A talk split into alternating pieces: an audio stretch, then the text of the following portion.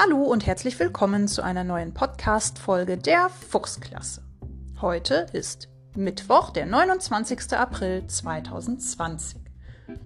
Liebe Füchse, heute habe ich leider ganz wenig Zeit für den Podcast.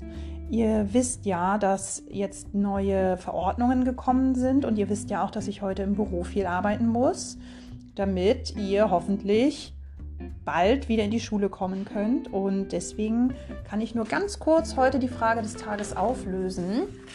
Können Hunde Farben sehen? Ja, Hunde können Farben sehen, aber nicht alle.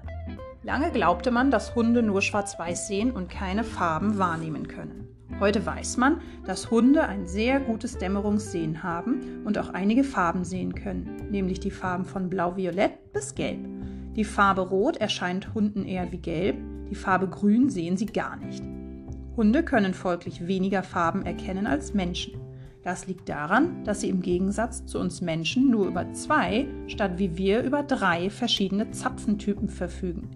Diese Zapfentypen sind die Bestandteile im Auge, die für das Farbsehen verantwortlich sind. Und die neue Frage des Tages lautet, welches Tier ist auf dem Staatswappen Deutschlands abgebildet? Ist das A ein Pferd, B ein Adler oder C ein Bär? Ich hoffe, ihr macht euch heute noch einen schönen Tag. Heute ist das Wetter leider nicht so gut, aber auch die Pflanzen brauchen ja mal wieder ein bisschen Regen, damit sie wachsen können. Ich bin jetzt wieder fleißig im Büro. Ich freue mich aber trotzdem, wenn ihr mir eine E-Mail schreibt. Seid bitte nicht böse, wenn ich sie heute nicht sofort beantworten kann. Ich melde mich auf jeden Fall. Bis dann, eure Frau Terpe.